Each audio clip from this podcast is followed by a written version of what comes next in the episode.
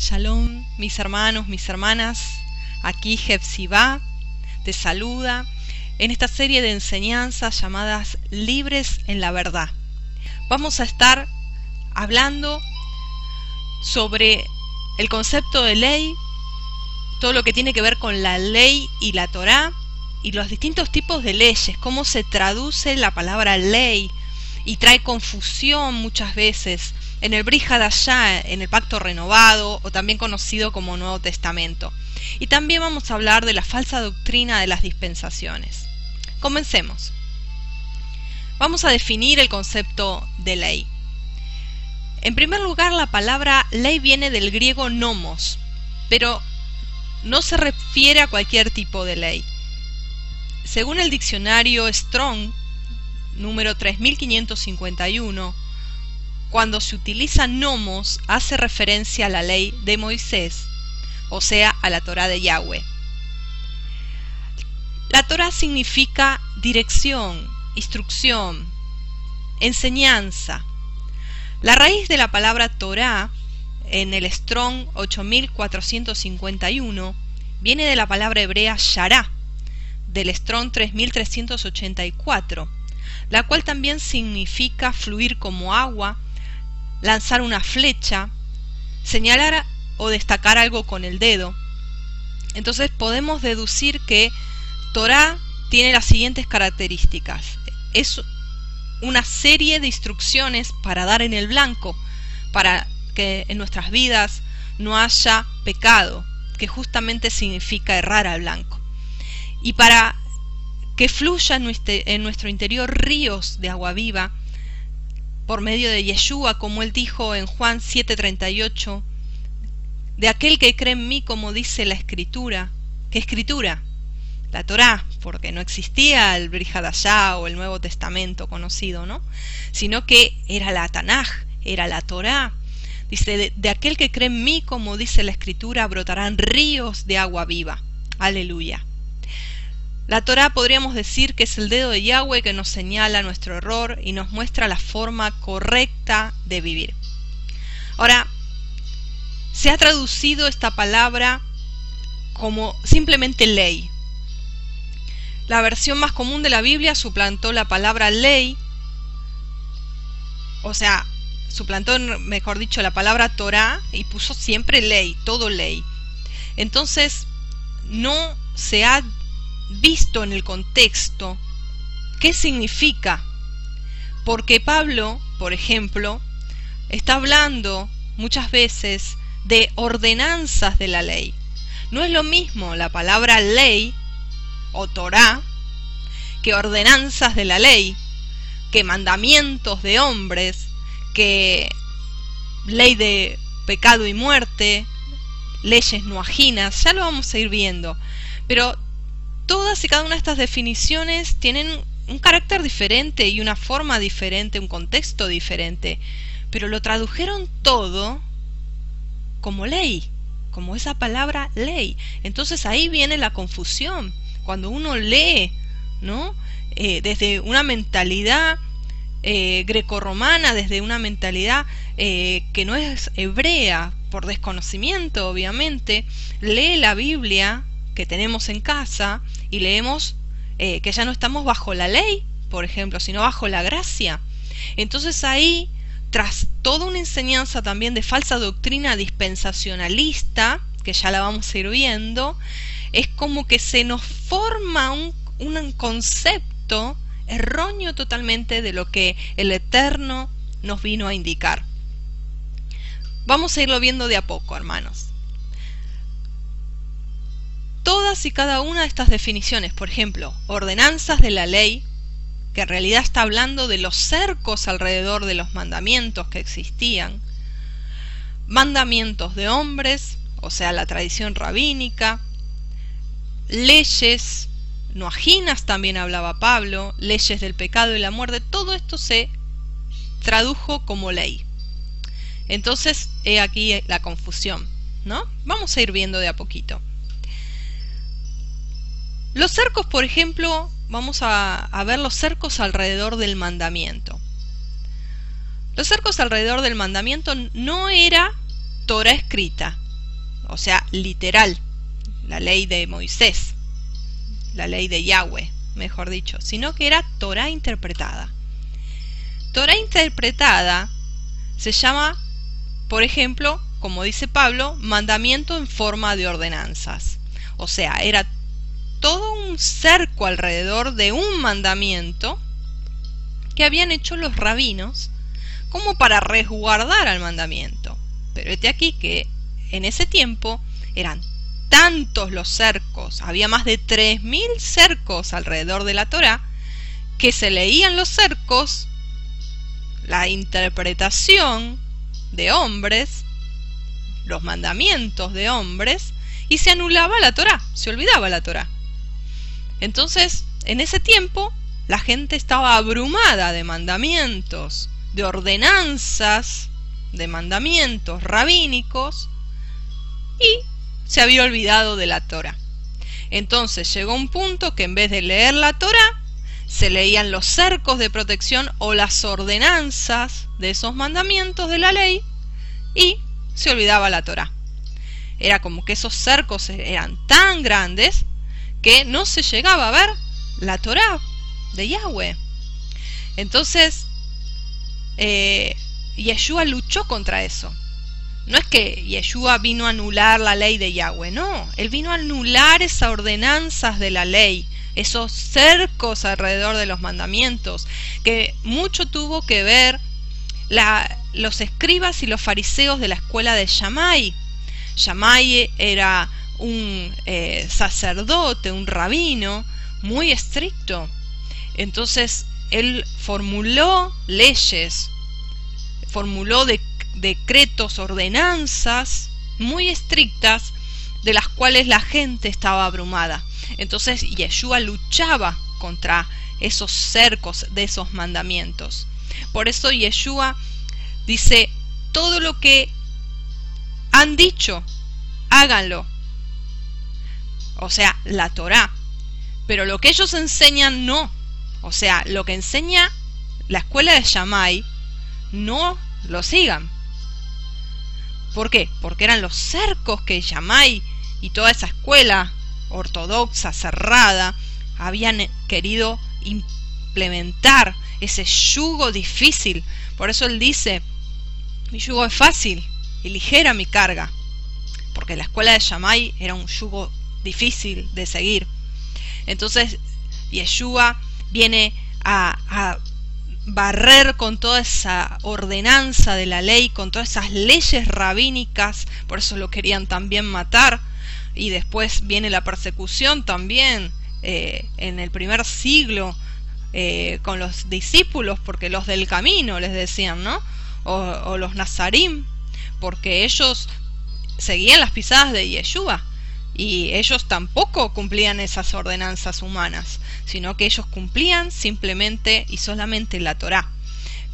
Entonces, este sistema asfixiante de la escuela de Shammai, que uno lo tiene que ver, lo tiene que conocer, porque si no uno agarra la Biblia, toma la Biblia y dice, ah, pero acá dice ordenanzas de la ley, ordenanzas de la ley. Entonces, eh, ya no estamos bajo la ley, entonces estamos bajo la gracia y ya la ley fue clavada en la cruz.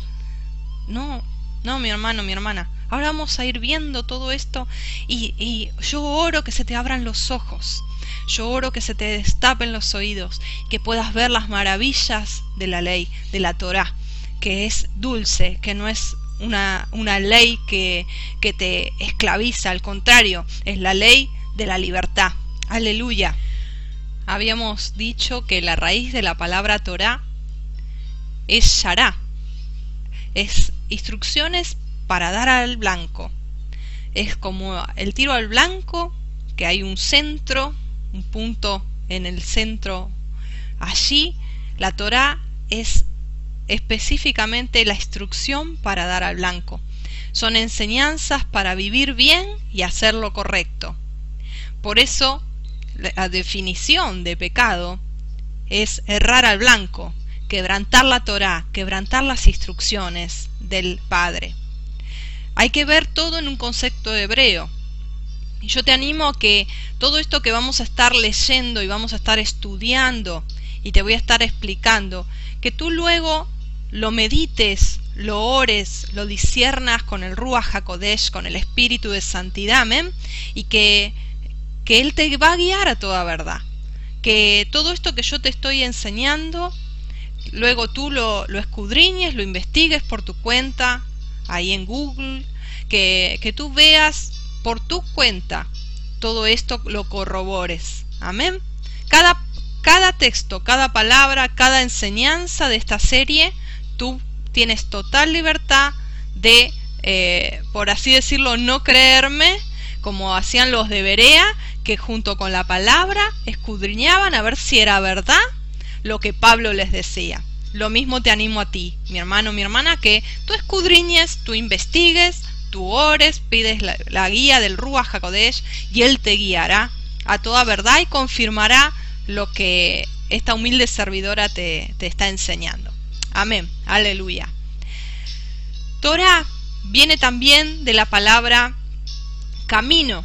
Por eso habla en Jeremías 6:16 de volveos a las sendas antiguas.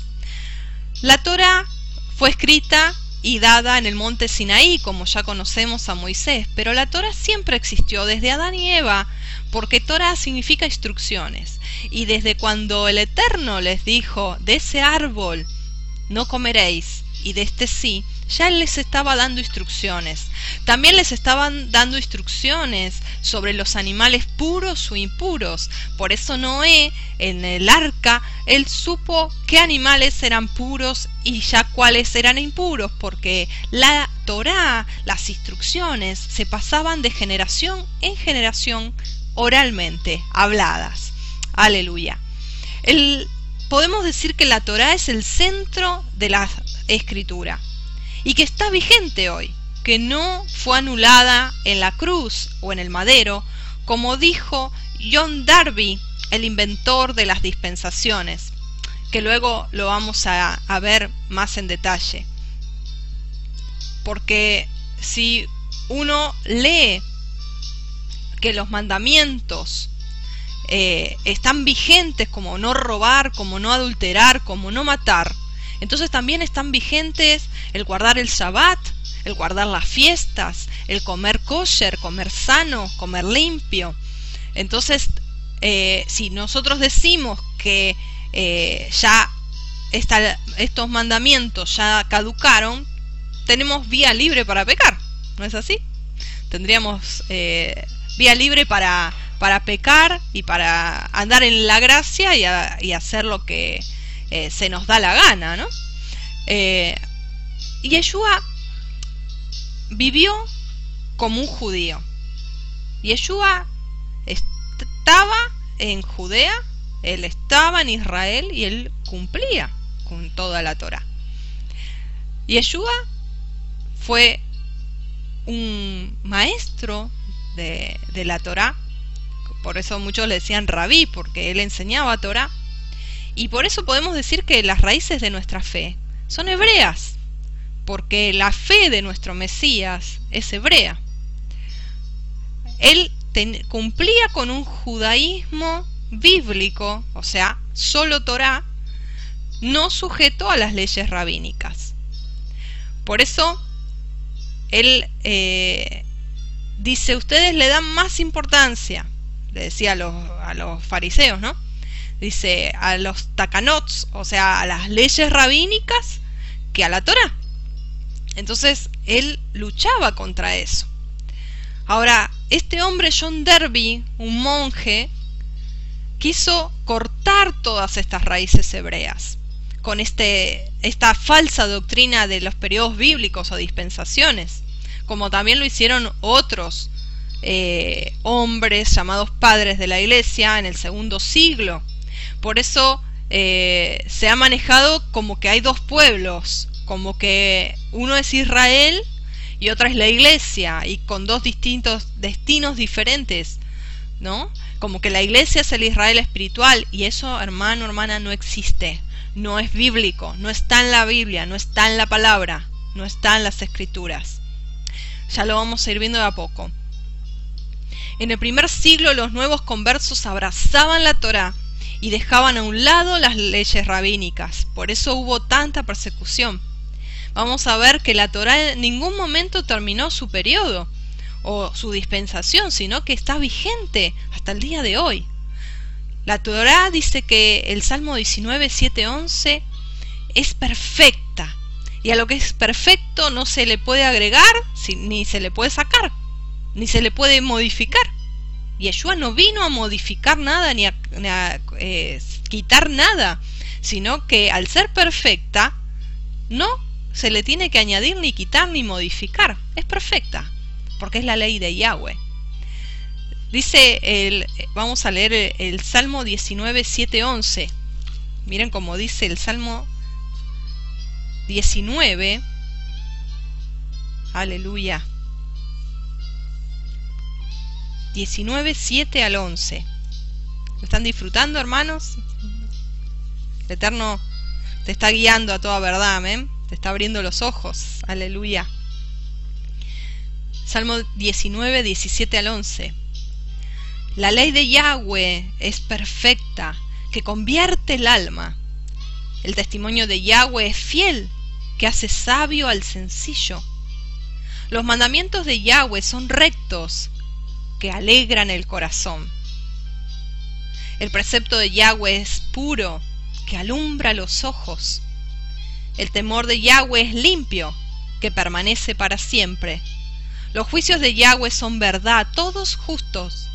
Deseables son más que el oro y más que mucho oro refinado, y dulces más que miel y que la que destila del panal. Tu siervo es además amonestado con ellos. En guardarlos hay gran galardón. Aleluya. Hay recompensa por guardar Torah, por guardar los mandamientos. Aleluya. Este es el Salmo 19. ¿Que no está vigente? ¿Qué hacemos? ¿Lo arrancamos? Y decimos, no, eso ya no está vigente. No, mi hermano, mi hermana sí que está vigente. Sí que está vigente porque la ley, el mandamiento, es perfecto. Es perfecto. Por eso en Santiago 1, Santiago cita este salmo.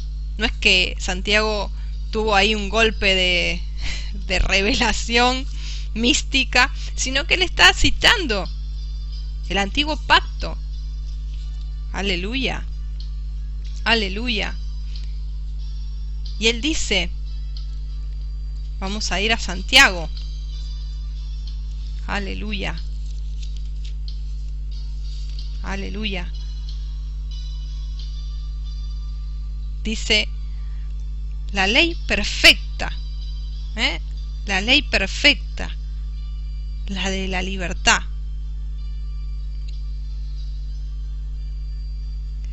Versículo 25 mas el que mira atentamente en la perfecta ley, la de la libertad, y persevera en ella, no siendo oidor olvidadizo, sino hacedor de la obra, éste será bienaventurado en lo que hace. Esto es allá, Nuevo Pacto, Nuevo Testamento.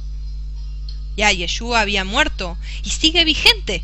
Aquí Santiago está enseñando de la Torá mas el, que mira atentamente en la perfecta ley, la que leímos recién, la Torá, la de la libertad, no esclavitud, no esclavitud. Ya vamos a ver cuál es la ley que nos esclavizó durante mucho tiempo, que no es justamente la ley de Yahweh. Aleluya.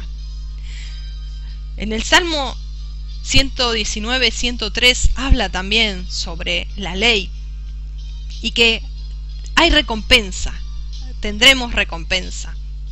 Para que veamos que no terminó esto de la dispensación de la ley, como dice esta falsa doctrina de las dispensaciones. Vamos a leer en Mateo, ¿qué les parece? Mateo 5, 13 al 20. ¿Me siguen? ¿Vamos bien? Aleluya. Mateo 5.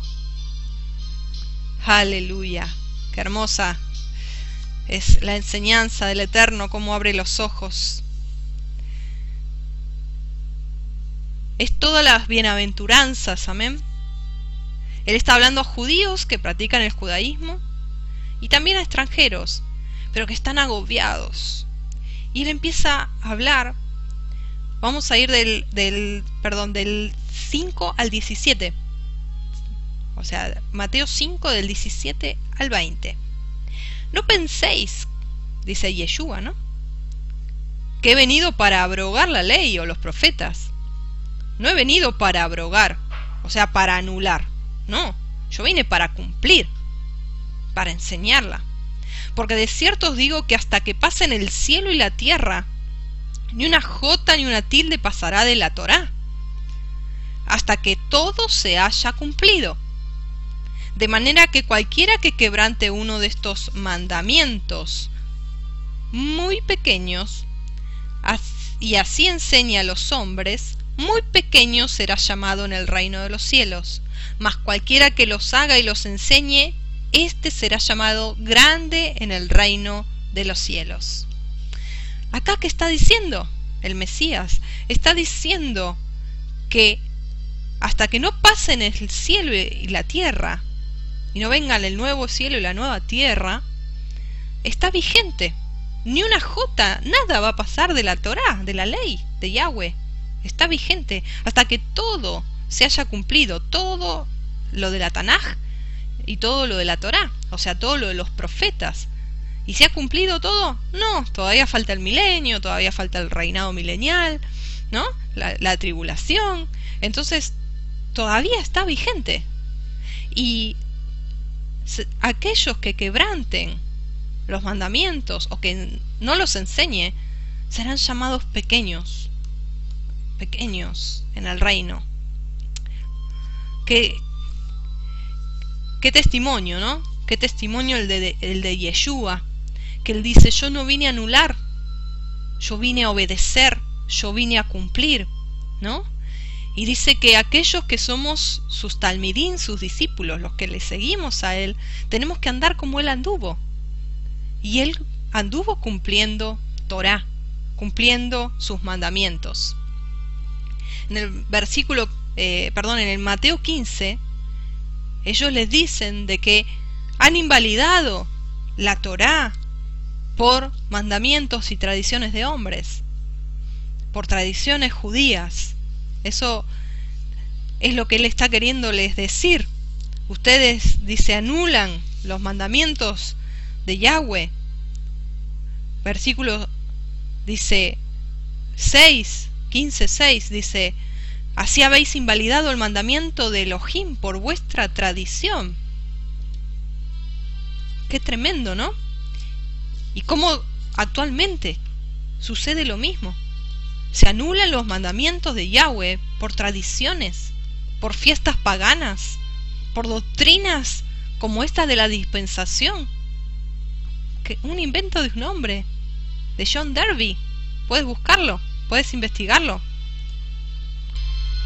Vamos a leer para que veas que en ningún momento los discípulos de Yeshua y luego Pablo cuando ya Yeshua murió, no es que lo clavó en la cruz la Torá, sino que ellos siguieron viviendo de acuerdo a los mandamientos de la Torá. Siguió vigente, porque está vigente. Vamos a leer en Hechos 24, 14. Este es Pablo hablando, Rab Shaul. Pero esto te confieso que según el camino que ellos llaman herejía, así sirvo al Elohim de mis padres, creyendo todas las cosas que en la ley y en los profetas están escritas. Esto dice Pablo, que él sigue creyendo, está vigente. Todas las cosas que están en la Torá y en el Tanaj, en los profetas. Versículo 15, teniendo esperanza en Elohim, la cual ellos también abrigan de que ha de haber resurrección de los muertos, así de justos como de injustos. En Hechos 21:20, Hechos 21:20, dice también, Pablo dice, cuando ellos lo oyeron, glorificaron a Elohim y le dijeron, Ya ves, hermano, cuántos millares de judíos hay que han creído, y todos son celosos por la Torah. O sea, millares de hebreos, de israelitas, habían continuado con la Torah en el primer siglo. 40 años más o menos después de haber muerto Yeshua, seguía vigente la Torah. Porque la Torah es eterna, la, la Torah no tiene final. La Torah no está sujeta a periodos o dispensaciones bíblicas, como suele ocurrir eh, en ese libro que, que, inventó este monje Derby luego de 19 siglos. Imagínate, venía todo bien, todo sujeto a la Torá, en obediencia a la Torá, los del camino, las ovejas perdidas de la casa de Israel, los, eh, los paganos que se convertían a la Torá, ¿a dónde se convertían? ¿A la Torá? ¿A los mandamientos? Aleluya que sacaban las ordenanzas de las leyes rabínicas de la, de la escuela de Shammai, de la escuela de Gilel, y ellos seguían simplemente la Torá. Pero luego de 19 siglos, luego de 19 siglos, se le ocurre a un tal John Derby decir de que ya la ley no está vigente, de que estamos en el periodo de la gracia, de que hay distintos periodos, distintas dispensaciones, distintos tiempos, y que ya pasó la, la Torá, la ley, ya, no, ya Yeshua la clavó en la cruz, y ya ahora estamos en la gracia. ¿De dónde sacó esta aberración? Es una herejía. Y lamentablemente, muchos cristianos están siendo enseñados en institutos bíblicos en esta materia. Y te lo puedo asegurar porque yo lo pasé. Yo fui enseñada así. Entonces, es muy peligroso y lamentable no poder conocer la verdad que nos hace libres. Pero gloria al Eterno que Él está abriendo los ojos de los ciegos, que Él está trayendo luz a través de toda esta enseñanza a aquellos que, que les llega este video, porque estás escogido, estás escogida, porque sos parte de ese remanente, por eso eh, yo sé que puede alguna palabra que yo esté diciendo ofender, puede ser muy dura para algunos, a otros les puede traer como un cimbronazo en el piso, como que se les mueve el piso, les puede traer temor, no sé. Pero lo que sí sé es que si tú le pides al Ruach HaKodesh, al Espíritu de verdad, Él te va a guiar a toda verdad. Aleluya. Yeshua siempre atacaba a los fariseos porque ellos tenían todo un cerco alrededor de la Torah. Y él vino a cumplir la Torah específicamente. Podemos leer en Mateo 23, vamos a ir a Mateo 23, Fíjense lo que Yeshua les dice, como un maestro, él está enseñando, y les dice a sus discípulos, a sus talmidim, versículo 1 al 3. Entonces habló Yeshua a la gente y a sus discípulos diciendo, En la cátedra de Moisés se sientan los escribas y los fariseos. Así que todo lo que os digan que guardéis, guardadlo y hacedlo mas no hagáis conforme a sus obras, porque dicen y no hacen. Porque atan pesadas cargas y difíciles de llevar, y las ponen sobre los hombros de los hombres, pero ellos ni con un dedo quieren moverlas. Entonces lo que está diciendo acá es que en cada sinagoga había una silla donde se leía la Torá, donde todavía actualmente se lee la Torá, y se llama la silla de Moisés. Entonces él lo que les estaba diciendo era, lo que ellos leen allí en esa silla, háganle caso, obedezcan, que es la Torá. Pero no miren cómo obran ellos, porque ellos dicen pero no hacen. Ellos leen pero no obedecen. Si cada uno se considera como estos discípulos, como estos talmidín que estaban ahí escuchando al maestro Yeshua, si cada uno de nosotros nos consideramos así discípulos, o como se diría, un seguidor de Yeshua, Él nos ordena a nosotros a obedecer la Torah del Padre. Él nos ordena a obedecer la Torah, porque Él dice, lo que ellos leen, eso sí háganlo. Lo que no es que los mandamientos y las ordenanzas de hombre, eso no, eso Él no aprueba. Podemos ver en Mateo 7, 21, una declaración muy fuerte que Yeshua hace con respecto a aquellos que no obedecen Torah. Dice así, no todo el que me dice Señor, Señor entrará en el reino de los cielos, sino el que hace la voluntad de mi Padre que está en los cielos. ¿Cuál era la voluntad del Padre? La Torah. Muchos me dirán en aquel día, Señor, Señor, ¿no profetizamos en tu nombre, y en tu nombre echamos fuera demonios, y en tu nombre hicimos muchos milagros? Entonces les declararé, Nunca os conocí, apartaos de mí, hacedores de maldad. Qué versículo tan fuerte, ¿no? Como decir, el pueblo le dice, yo te conozco, yo te conozco. Yeshua, yo te conozco, en tu nombre eché fuera demonios, profeticé, hice milagros. No te conozco, le dice él. Apartaos de mí, hacedores de maldad. Y esa palabra maldad es anomia, es sin ley.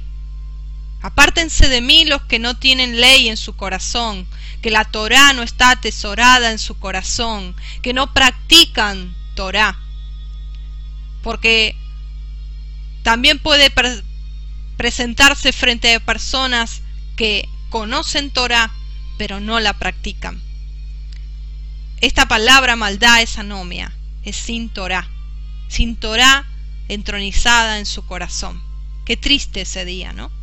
Qué triste ese día. Apartaos de mí, aquellos que no obedecen ni practican Torah.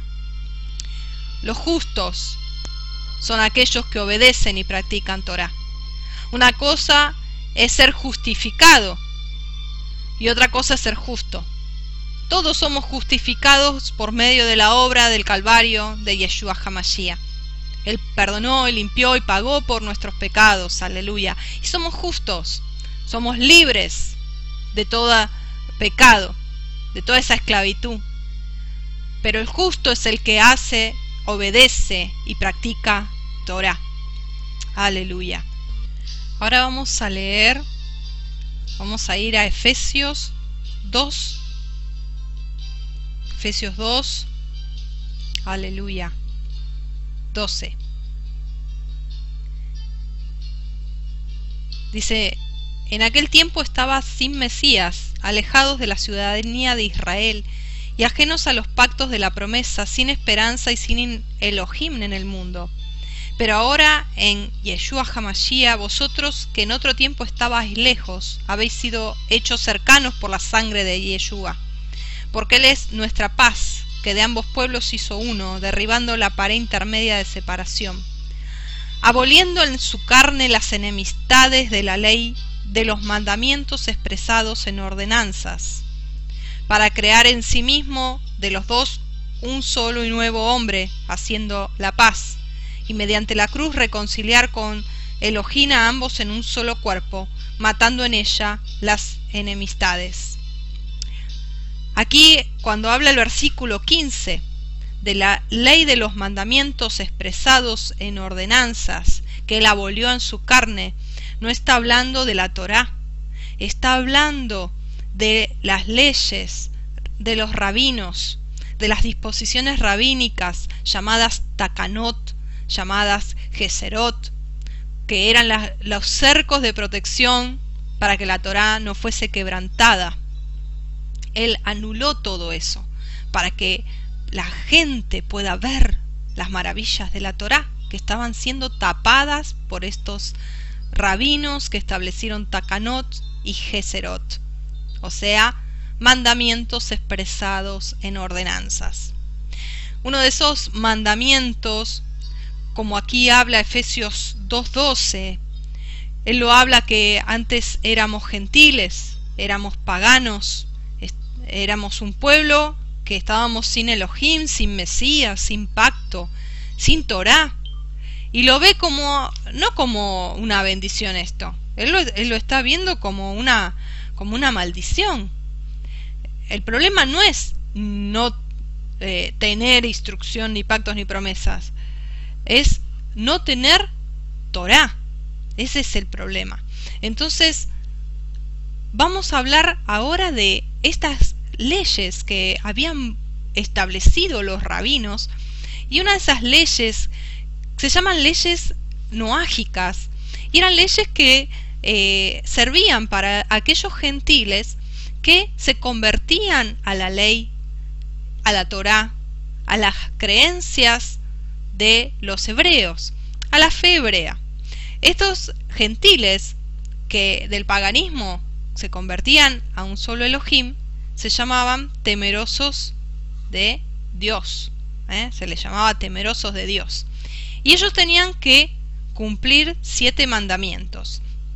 Uno, no a la idolatría. Dos, no blasfemar el nombre. Tres, no asesinar.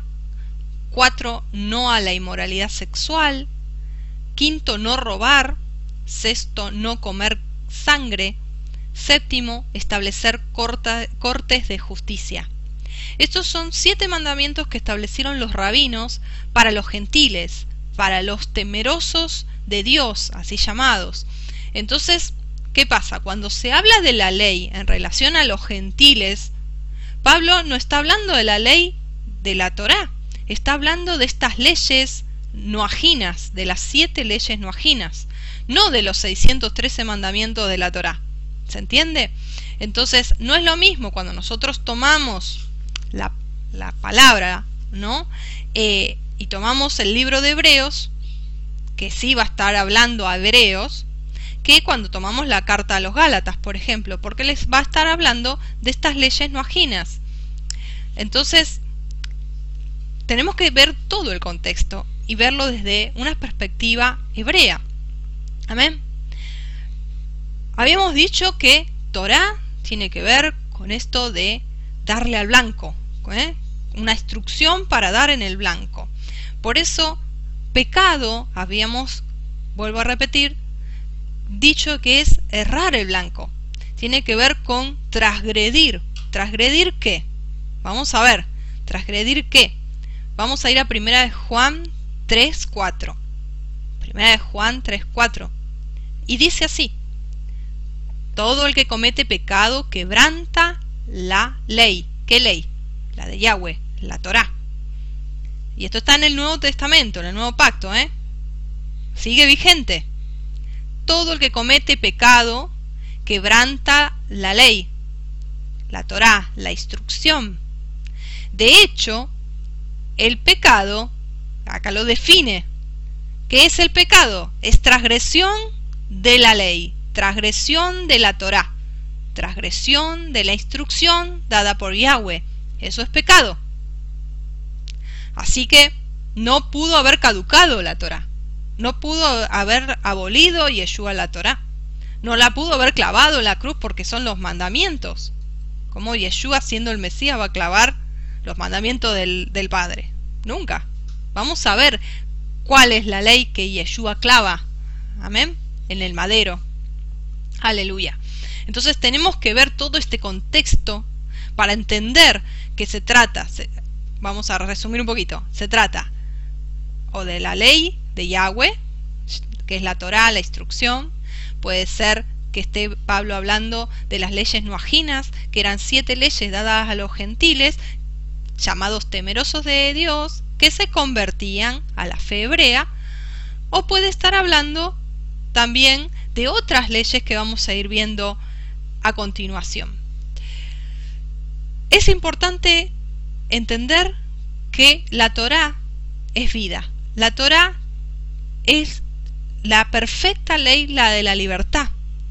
Es una ley que te vivifica, no que te mata. Entonces, todavía está vigente. Todavía está vigente. Ahora, vamos a ir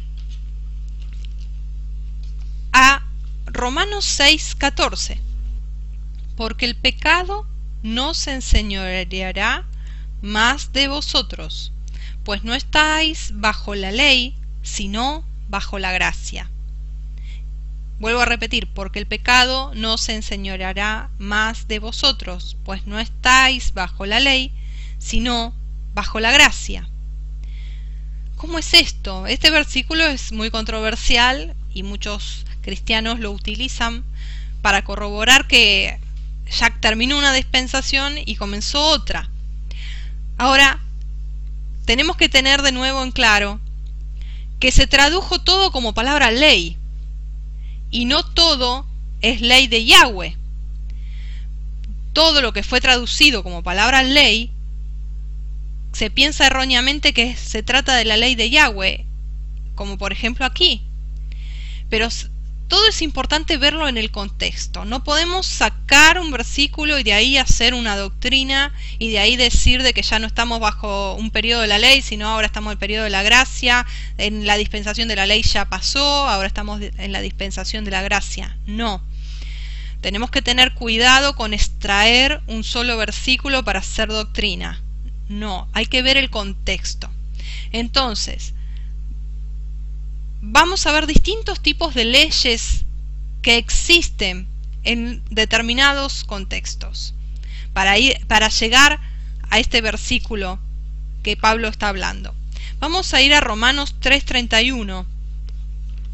Este es un estudio profundo, mis hermanos, mis hermanas, para aquellos que tienen hambre, amén, y que quieren realmente ser verdaderamente libres con la verdad. Aleluya. 3.31 dice así, Luego por la fe invalidamos la ley en ninguna manera, sino que confirmamos la ley. O sea, que por la fe uno puede decir, no, bueno, no, ahora estamos en la gracia, yo creo y ya está. ¿No? Entonces, ¿Por la fe invalidamos la, la Torah, la ley? No, dice aquí en ninguna manera, sino que confirmamos. Porque somos salvos, hacemos buenas obras, que es la voluntad del Eterno, que es la Torah. Romanos 7, fíjense lo que dice Pablo aquí, 7, 22. Dice, porque según el hombre interior, me deleito en la ley de Yahweh, en la Torah. Pablo se deleita en la Torah. Pero veo otra ley en mis miembros, que se revela contra la ley de mi mente, que me lleva cautivo a la ley del pecado que está en mis miembros. Acá ya está nombrando otra ley, que está en sus miembros. La ley del pecado. Dice, miserable de mí, ¿quién me librará de este cuerpo de muerte? Más gracias doy a Elohim por Yeshua Hamashiach, nuestro Adón. Así que yo mismo con la mente con la mente sirvo a la ley de Dios, la ley de Yahweh, a la Torá, más con la carne a la otra ley, a la ley del pecado. Ahí ya hay una diferencia. Ya hay una diferencia. La ley de Yahweh, la Torá, la instrucción de Yahweh, los mandamientos y la ley del pecado. Sigamos. Romanos 8:7 Dice, por cuanto los designios de la carne son enemistad contra Elohim, porque no se sujetan a la ley de Elohim, ni tampoco pueden. O sea, hay una ley a la cual hay que sujetarse, y los carnales no pueden. Y esta es la ley de la Torah, la ley de Yahweh. Seguimos. Romanos, ya hemos visto 7, 23, 25 la ley del pecado, ya la hemos visto. Romanos 8.2. Hay una ley aquí que figura también. Dice, porque la ley del espíritu de vida en Yeshua Hamashiach me ha librado de la ley del pecado y de la muerte. Hay otra ley.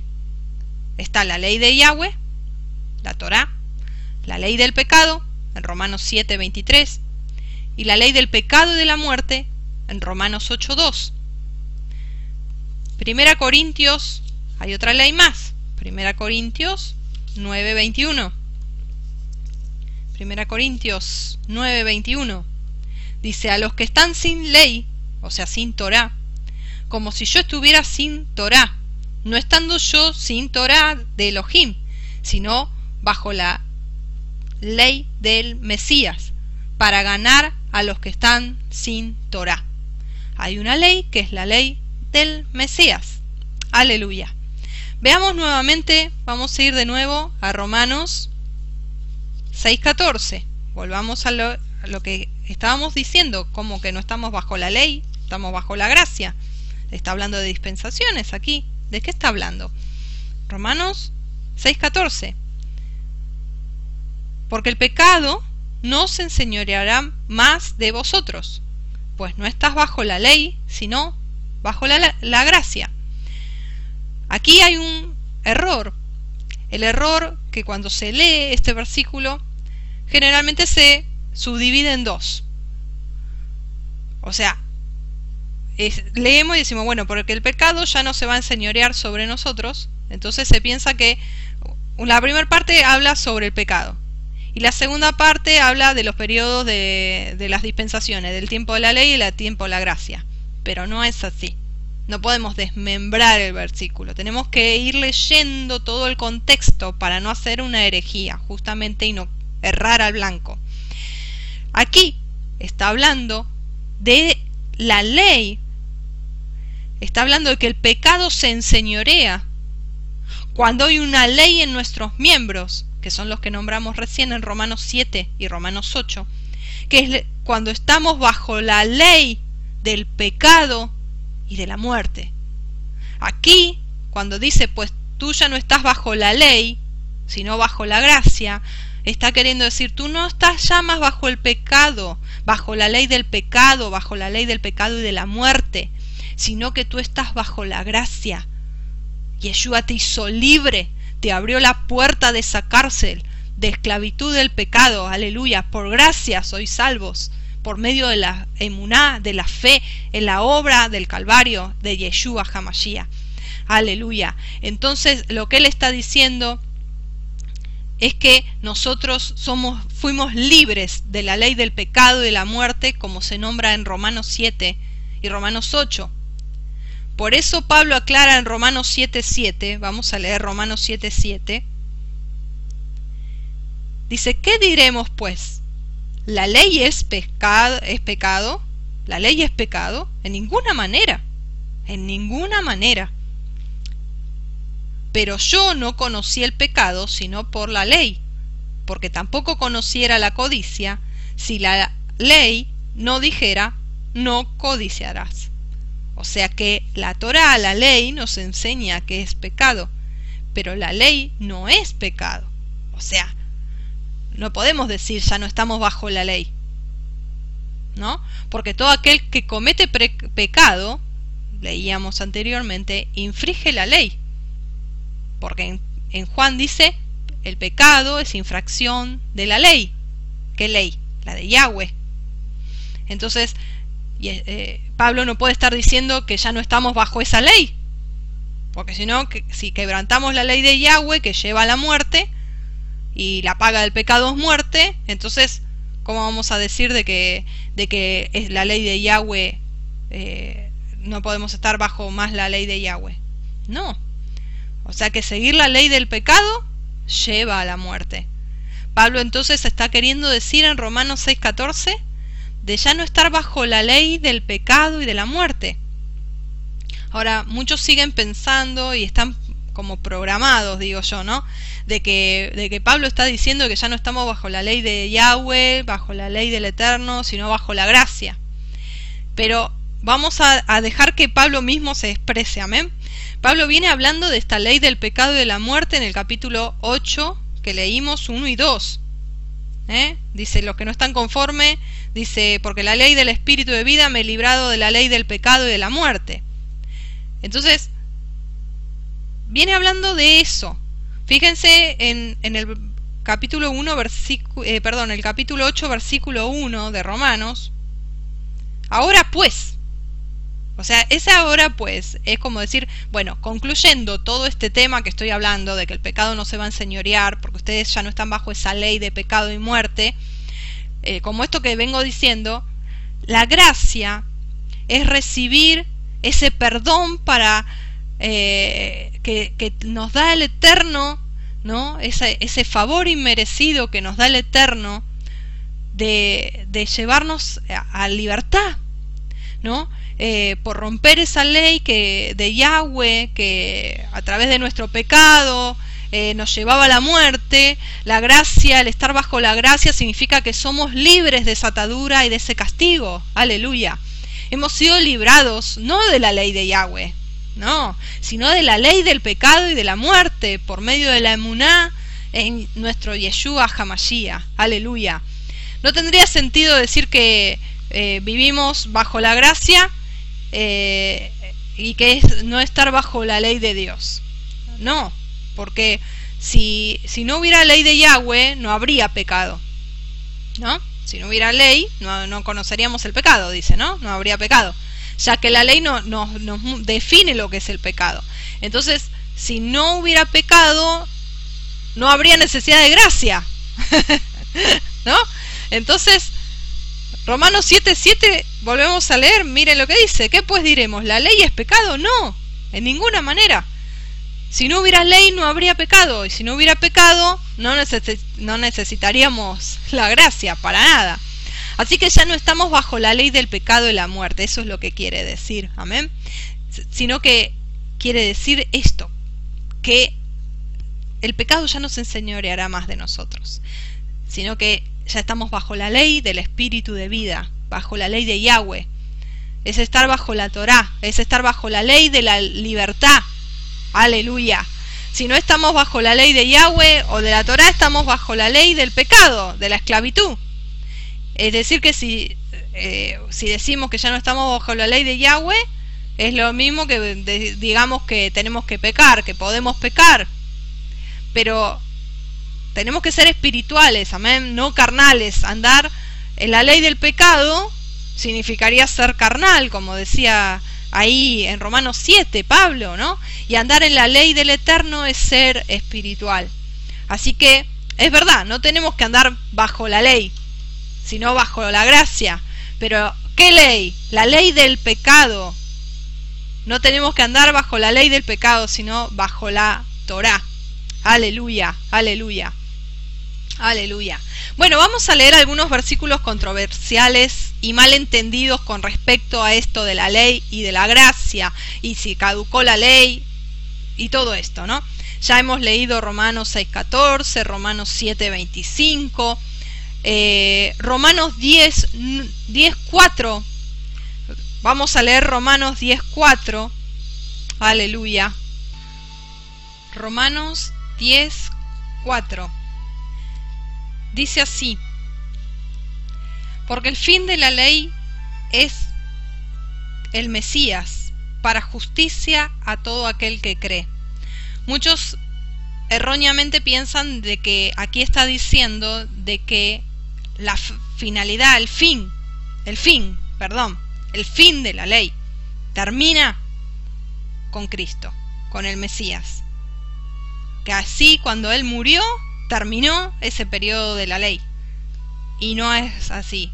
Está diciendo que el fin de la ley significa el fin en sentido de finalidad, no de final, sino de finalidad. La finalidad por la cual se estableció la Torá, se estableció la ley, es que nos hable del Mesías, que nos hable de Yeshua, que es la Torá viviente. Aleluya. Continuamos. El Salmo 119, 44 dice que la Torah es eterna. ¿eh? Yeshua no vino a poner fin a la Torah. ¿eh? En Juan 14, 15 dice, si amáis, guardad mis mandamientos. ¿Qué mandamientos? ¿Él vino a traer distintos mandamientos? No.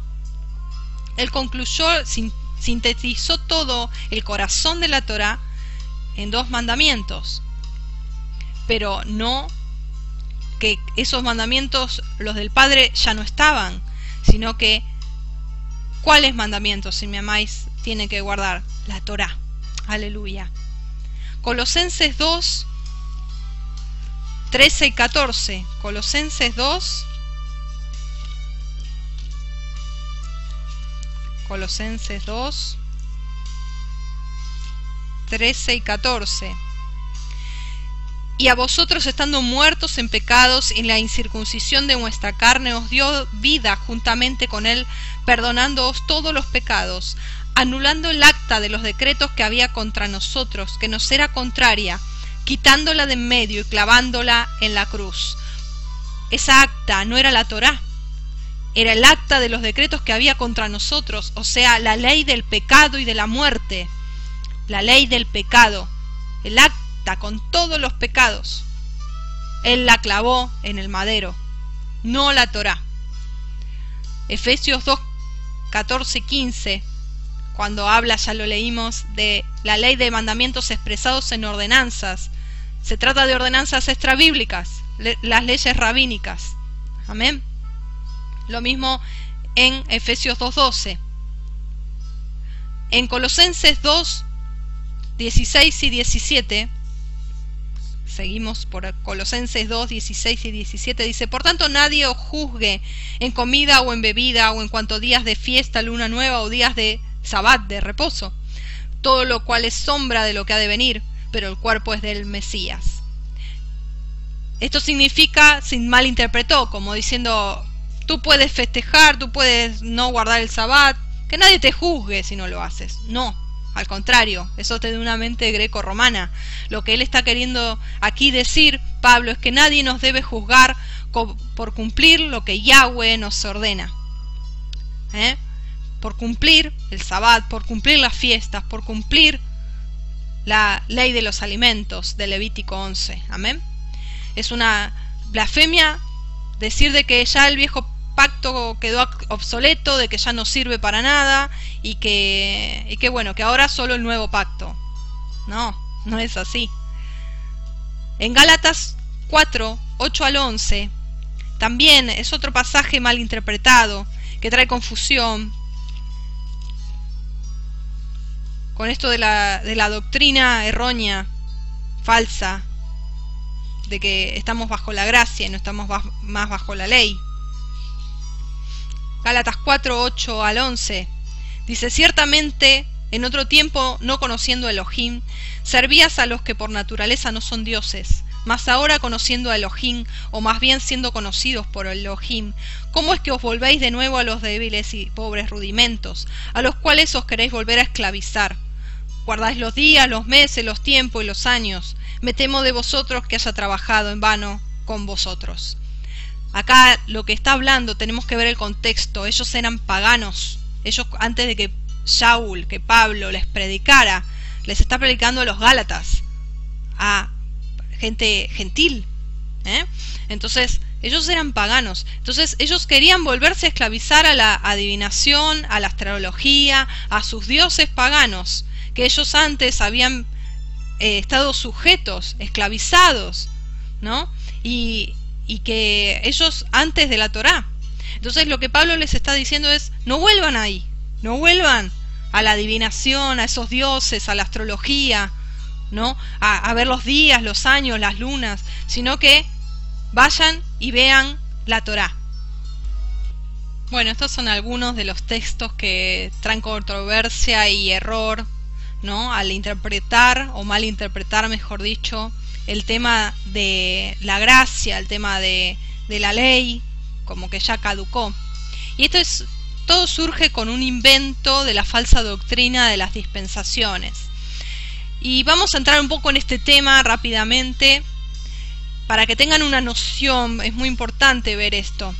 Eh, el dispensacionalismo o doctrina de las dispensaciones o periodos bíblicos es un sistema teológico cristiano que afirma que Elohim ha empleado diferentes medios de administración de sus planes en diferentes tiempos de la historia humana. Entonces, eh, él dice que esta persona que arma todo este sistema, que se llama John Derby, él dice que, eh, ahora eh, estamos en un periodo, dispensación que se llama la gracia. Ahora, la gracia, como hemos dicho anteriormente, ya existía. Desde Adán y Eva existía la gracia.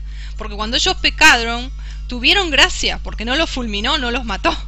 sino que los expulsó, pero fue con gracia. Lo que sobresale desde de esta doctrina de las mentiras de las dispensaciones es un punto clave, que sostiene que Israel como nación es diferente de la iglesia como cuerpo de Cristo, que no es un único pueblo el que tiene pacto con Yahweh, sino que son dos pueblos, con profecías distintas, con pactos y promesas distintas y con distintos destinos. Entonces, esto no es real. Esto no es real. Podemos ver y corroborar. Si ustedes tienen ahí para anotar, no nos dan los tiempos, busquen. Deuteronomio 7, 7 y 8. Romanos 11, 1. Jeremías 31, 33. Y Hebreos 8, 10. Que habla de que hay un solo pueblo con el cual Yahweh hizo pacto de casamiento. Y es con Israel. No hay un término iglesia cristiana en la Biblia.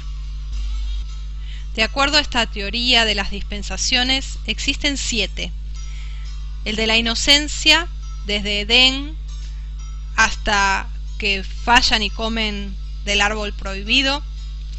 El de la conciencia, desde la caída hasta Noé. La tercera, desde el gobierno humano, desde Noé a Abraham la cuarta dispensación de, la promesa, al fallar los gobiernos humanos, dice que Dios eligió a Abraham para ser el padre de la fe. El periodo de la ley, desde el Sinaí, desde la entrega de la Torá, hasta Yeshua, hasta la muerte de Yeshua. El periodo de la gracia, hasta desde Yeshua, dicen, hasta eh, la tribulación hasta el rapto, y el periodo milenial, ¿eh? un periodo de mil años, donde Yeshua reinará en la tierra. Ahora, también está dentro de, esta teoría de las dispensaciones los postulados dispensacionalistas eh, que creen en el premileniarismo, pre-tribulacionismo, eh, que creen entre la diferencia de esta doctrina es, eh, lo que más sobresale es la diferencia entre Israel y la Iglesia. Creen en el reinado milenial, eh, literal y futuro de Cristo, la doctrina de la separación, o sea, la separación de la Iglesia cristiana, la diferencia entre la ley y la gracia, y la afirmación de que el Apocalipsis es a futuro y profético a partir del capítulo 4. Ahora, nosotros podemos ver que cuando en Efesios habla de que de ambos pueblos hizo uno, no está hablando de los cristianos y de Israel. No, está hablando de las dos casas de Israel, la casa del norte y la casa del sur. Israel es el pueblo escogido y todos los que creemos en Yeshua somos injertados en el olivo natural que es Israel. Pero allí no existe la palabra iglesia. La nueva Jerusalén que va a descender, donde está ahora la Jerusalén actual, tiene doce puertas, una para cada tribu de Israel. No hay una puerta extra por donde van a entrar los cristianos. Ellos dicen que la desobediencia de Israel anuló el pacto y no, es mentira. El pecado, la desobediencia, trajo el exilio de Israel, la dispersión a las naciones pero nunca se anula el pacto con el pueblo escogido, para nada. El Levítico 26, 44 y 45 habla de esto. Nosotros, los israelitas, los dispersos, las ovejas perdidas de la casa de Israel y aquellos de la casa de Judá, somos hijos. El pueblo de Israel sigue siendo el pueblo escogido. Por eso dice, ¿acaso ha desechado Yahweh a Israel? En ninguna manera, dice Pablo. Ahora, es importante ver todo esto, hermanos, porque nosotros somos injertados en Israel. Dice, tú que eres de esas ramas injertadas, no te enseñorees, no te no te pongas en soberbio decir, no, ya Israel ya fue desechado, ahora la iglesia cristiana es la escogida. Sino que, al contrario, tú que eres una rama injertada, que no estás en el olivo, sino en el silvestre, y fuiste injertado en el olivo verdadero, no te jactes, no te jactes, porque la salvación viene de los judíos. Fuimos injertados en ese olivo natural que es Israel. Nosotros éramos paganos, no entrábamos en el pacto. Pero ahora dice Efesios 2, del 11 al 15, que fuimos injertados y que fuimos hechos con ciudadanos. Aleluya. Y ahora entramos en los pactos, en las promesas. ¿De quién? De Israel, de Yahweh con Israel. Entonces hay una restauración en Miqueas 2.12 habla, los reuniré, los haré volver. Hay un regreso.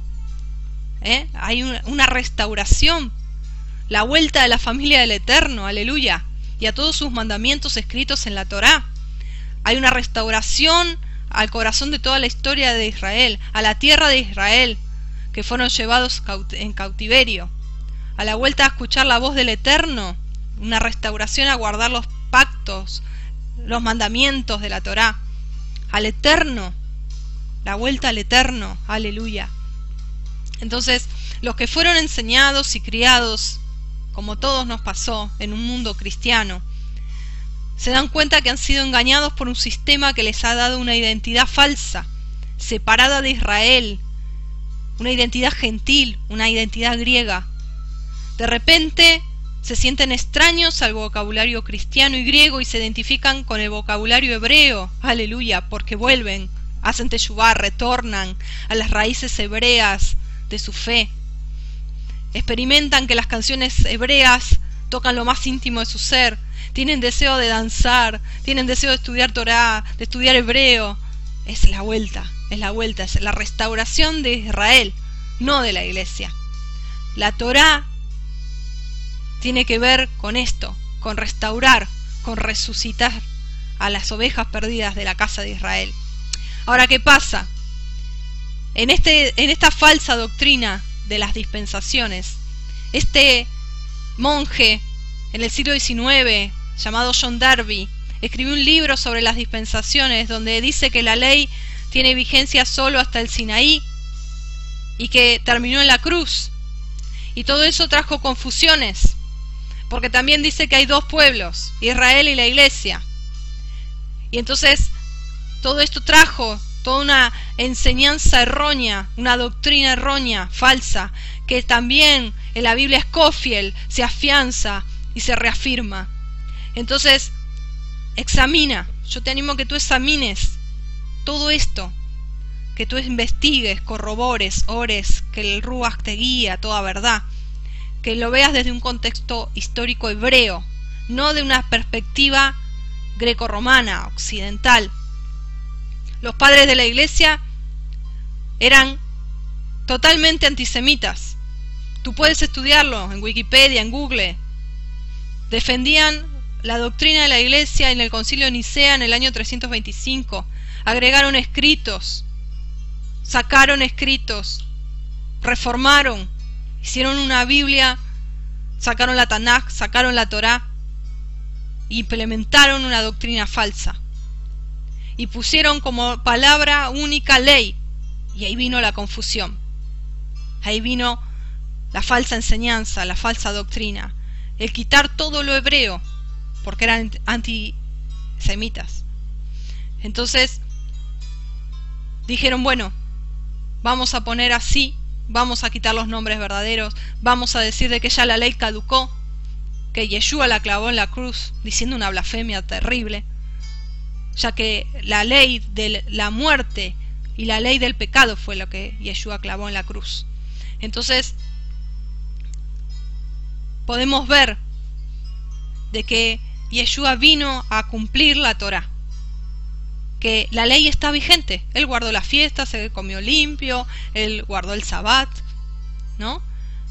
Pero en el segundo siglo, el siglo, siglo, perdón, se empezaron a cortar esas leyes, empezaron a establecer doctrinas propias y se empezó a diluir y a salir de esa raíz de la fe hebrea. Entonces Derby, este hombre, manejó y dijo que había dos pueblos, si bien hay una sola esposa que se va a casar, una sola novia, que es Israel, el Israel espiritual no existe, es una invención de un ser humano, no está en la Biblia. El pacto es con Israel, con las dos casas, con la casa del norte y con la casa del sur. Investiga. Los del camino, aquellos que nombra el libro de Hechos, abrazaron la Torá, dejaron las leyes rabínicas, no la ley de, de Yahweh, no la ley de Moisés, las leyes rabínicas, los takanok, las tradiciones humanas, eso es lo que ellos dejaron. Podemos decir entonces, concluyendo, que la gracia existió desde el Génesis, desde Adán y Eva existió. Aleluya. Si estamos bajo la gracia, estamos bajo las instrucciones de la Torá, porque la Torá es el centro del corazón del Padre, la Torá es dulce, está empapada de amor, es la instrucción que nos da el Padre, un Padre amante, amoroso, para ser felices y disfrutar. Aleluya. Nos da sabiduría. Dice en Proverbios que nos da sabiduría, el sabio tiene aceite en su casa, y ese aceite que dice en Proverbios es como el de las diez vírgenes, ¿se acuerdan? Las cinco que tenían aceite es la Torá. Aleluya. Entonces Yeshua por eso dijo, yo no vine a anular la... Ni piensen, dice, ni piensen, porque él sabía que íbamos a pensar de que se iba a anular la Torá. La ley ya iba a caducar según este hombre John Derby, que ya está, que, se, que ya no iba a estar más vigente la Torá, la ley de Yahweh los mandamientos que se habían anulado. Entonces él, Yeshua adelantándose como profeta, dice, ni piensen que yo voy a venir a anular, que yo muero y ya está, ya no hay más ley. Ahora entra la gracia. No, la gracia existió. La gracia existió siempre. Aleluya. Aleluya. Nosotros somos injertados en el Israel. Ahora Israel está fraccionado en dos casas. Pero va a venir un tiempo cuando regrese el Mesías que será totalmente restaurado. Aleluya. Aleluya. Entonces, nosotros tenemos que obedecer la Torah, hermanos. Nosotros tenemos que ser oidores y hacedores. Vamos a, a ir concluyendo. Amén. Entonces no podemos decir, mis hermanos, mis hermanas, que hay un antiguo pacto que ya caducó, sino que cuando se habla de Antiguo Testamento o Antiguo Pacto, en realidad es la traducción que quiere decir anciano, anciano. Y como pacto anciano hay que reverenciarlo, hay que respetarlo, hay que honrarlo. Y nuevo no es algo que se acaba de hacer, sino una cosa que se renueva. No es que se creó una, nueva eh, religión. No es que Yeshua vino a cortar con el judaísmo y Pablo armó una nueva religión, sino que es una cosa que se renueva. Y Jeremías dice que no es quitar la ley de Moisés, sino ponerla en el corazón. En Jeremías 31, 33 dice que Él pone la Torá en nuestro corazón, en la mente y en el corazón. El vino nuevo no se pone en odres viejos. El que bebe el añejo después no bebe el nuevo. Hay una boda, mis hermanos. Este, este pacto renovado es una boda. Esa boda es hebrea. Y en las bodas hebreas hay dos fases. La primera fase, la primera etapa es el compromiso, donde se escribe un contrato, ¿no? Un pacto legalmente casados, pero no unidos, todavía no concretado se consuma después de un tiempo, que es la segunda etapa de la boda, cuando el muchacho trae a su novia a la casa y ahí se considera completado el matrimonio. El pacto en el Sinaí con Moisés fue la fase ceremonial, la primera fase, y Yeshua completa el proceso en las bodas del Cordero. Aunque haya pasado un tiempo entre pacto y pacto, forma parte de un mismo pacto matrimonial, separados en el tiempo, pero unidos en un mismo pacto. en dos fases, pero es el mismo pacto.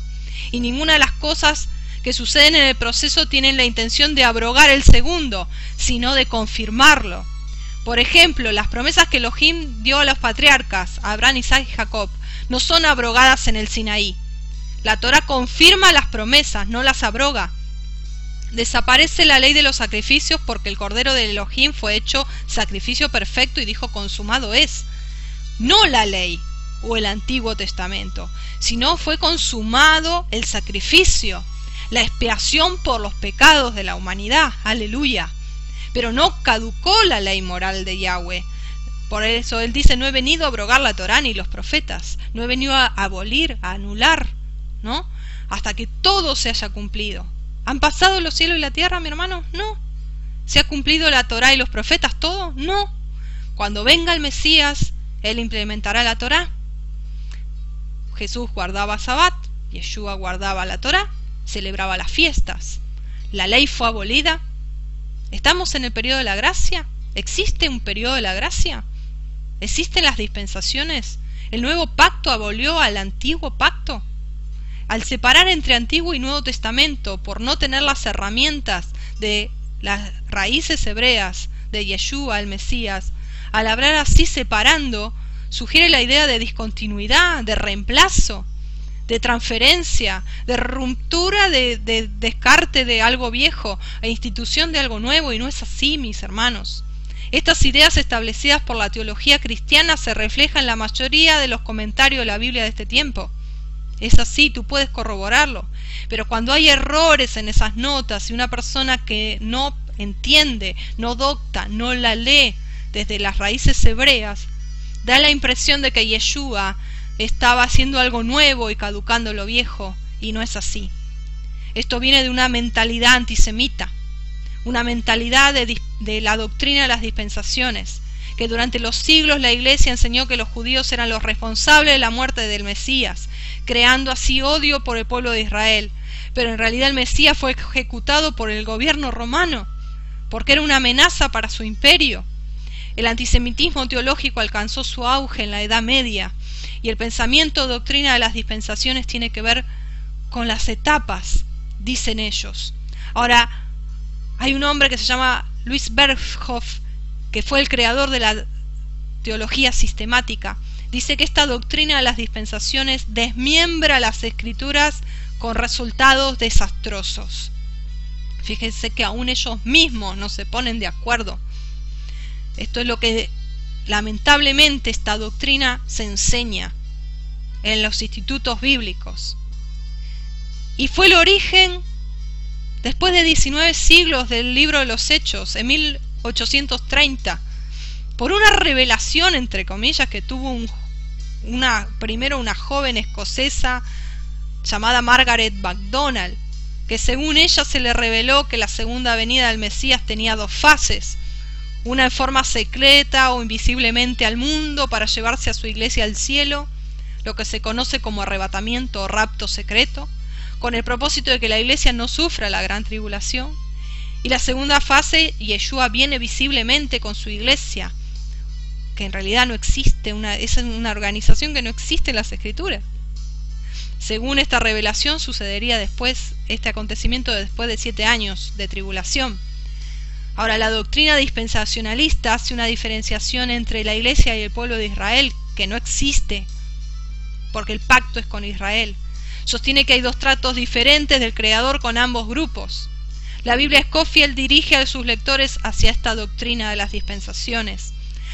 el dispensacionalismo es una doctrina totalmente creada en el modernismo y antibíblica, bajo un sistema, un método de interpretación de la Biblia muy popular dentro de la Iglesia Evangélica moderna. Hay muchos teólogos dentro de la Iglesia Evangélica que no creen y que dicen que es una grave distorsión de las escrituras esta doctrina. Pero yo te invito a que tú consideres, tú investigues todo lo que yo te dije, yo todo lo que vine hablando durante este tiempo y que el Ruach de te guía toda verdad y te abra los ojos. Yo espero que este breve estudio que estuvimos hasta aquí estudiando sea para que te ayude a abrir los ojos y para que te revele la verdad que te hace libre. Amén. este monje irlandés John Darby entre 1827 y 1832 definió con estas dispensaciones periodos de tiempos como que el creador va cambiando y es un sistema de estudio que, dice que hay distintos periodos, ¿no? Y, el, eje principal es esto, que distingue a Israel como nación y a la iglesia como cuerpo de Cristo, así le llaman, ¿no? y que no forman un único pueblo, ¿no? Y, que nada que ver, porque la Biblia dice que hay un solo pueblo, que hay, unas, que, que hay un, un solo pacto, amén.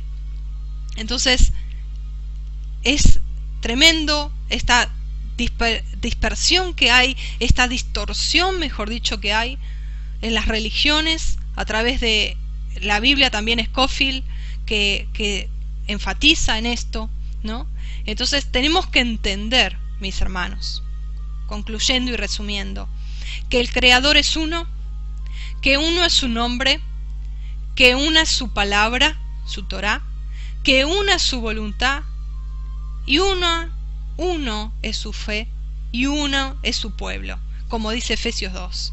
Una la fe, uno el bautismo, uno el pueblo, uno el pueblo. Si podemos entender, mis hermanos, que dentro de los tiempos de la humanidad podemos dividir no en dispensaciones, sino en tiempos llamados uno el mundo presente, donde Yeshua dijo, mientras el cielo y la tierra estén, la Torah va a estar vigente, en eh, el mundo presente, llamado en hebreo Olam Haset, que según algunos estudiosos durará seis mil años, de acuerdo tomado desde lo que serían los días de la creación, seis días de creación y al séptimo día descansó, sería ese último día, los mil años del reinado del Mesías, el día de, de reposo, de descanso, hasta que ponga a todos sus enemigos por estrado de sus pies. Entonces, serían estos tiempos de la humanidad el Olam Haset, o sea, el mundo presente, luego el reino del Mesías por mil años, y luego el Olam Jabat, la eternidad, donde el Mesías le entrega el reino al Padre para que Yahweh sea el todo en todos. Y recién allí no habrá mandamientos, no habrá Torah, porque no habrá pecado, nadie pecará. Pero mientras estemos de este lado, en este tiempo, con esta naturaleza caída, pecaminosa, necesitamos la Torah para santificarnos, para conocer lo que es el pecado. Y recién cuando se instaure el mundo por venir, entonces ahí la Torá ya no tendrá vigencia. Pero actualmente la Torá tiene vigencia. Así que resumiendo y concluyendo, la Torá está vigente porque es eterna y es perfecta. Yeshua no vino a abolir la ley de la Torá, sino a cumplirla y nos ordena que la obedezcamos. Se tradujo la palabra única ley y hay que ver en qué contexto, si se trata de Torá, si se trata de leyes rabínicas, no aginas o la ley del pecado y la muerte. La gracia siempre existió porque es el carácter del Eterno. La doctrina de las dispensaciones es falsa y es un invento humano. Cielo y tierra pasarán, dijo Yeshua, pero mis palabras no pasarán. Aleluya. Torah significa instrucción, Yará, dar en el blanco, por eso pecado es transgresión de la Torah, de la ley, errar el blanco. No existen dos pueblos con distintos destinos, sino uno solo, la novia que es Israel. Hasta aquí esta enseñanza sobre la ley y la doctrina de las dispensaciones. Espero que haya sido de bendición, que te haya enriquecido y busca la guía de Yahweh en todo y Él te guiará a través de su Rúa Jacodesh a toda verdad. Te bendigo, mi hermano, mi hermana. Hasta el próximo video de esta serie de Libres en la Verdad. Shalom. Bendiciones. Puedes escuchar más mensajes y videos de enseñanza en nuestro canal de YouTube Misión Operando Cambios y también buscarnos en Facebook como Juliana MOC o nuestra página Misión Operando Cambios y también en Instagram y en la página web Misión Operando Cambios. Que el Eterno te bendiga. Shalom.